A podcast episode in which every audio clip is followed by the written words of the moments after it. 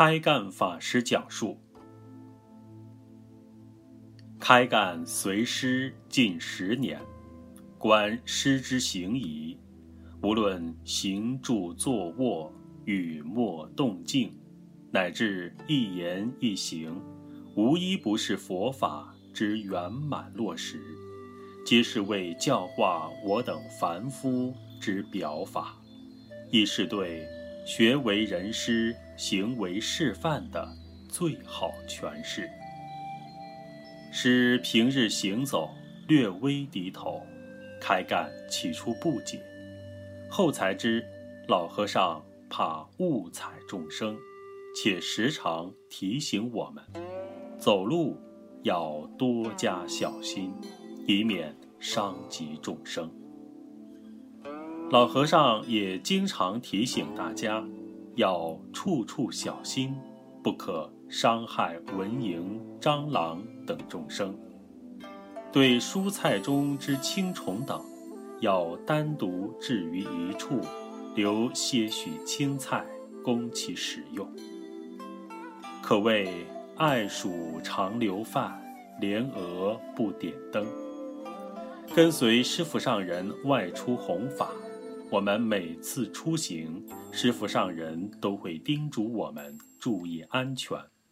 回来的时候，师傅都会查我们的人员是否到齐。师傅常用的一句话就是：“我们一起出来，要一起回去，不能落下一个人。”佛菩萨不舍我们苦难众生，诸如此类等事。皆是老和尚大悲心之真实流露。师生活谨慎细微，老和尚房间非常整洁，生活物品都有固定放置处，便于用时寻找。老和尚看过的书，用过的物品，无论时间多久。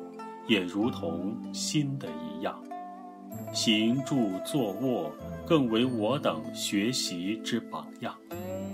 老和尚坐于一处时，向来都是两膝微并，上身端直，从来不曾见老人家伸腿、翘腿等。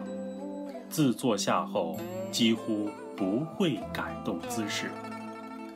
老和尚睡过的床铺。整理得非常平整，如同没睡过一样。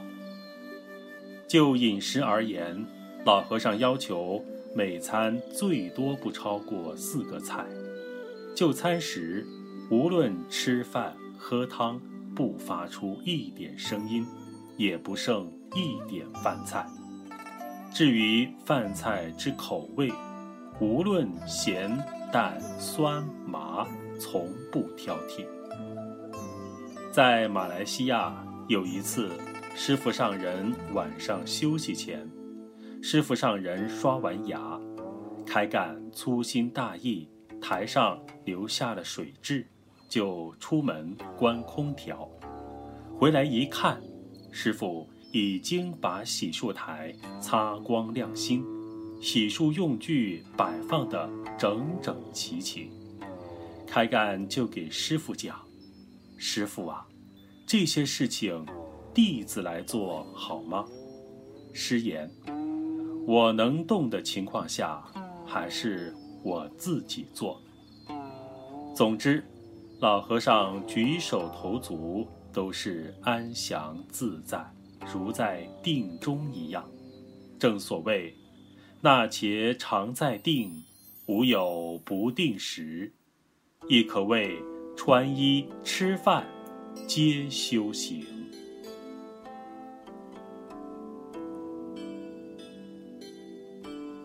老和尚的身教编辑小组。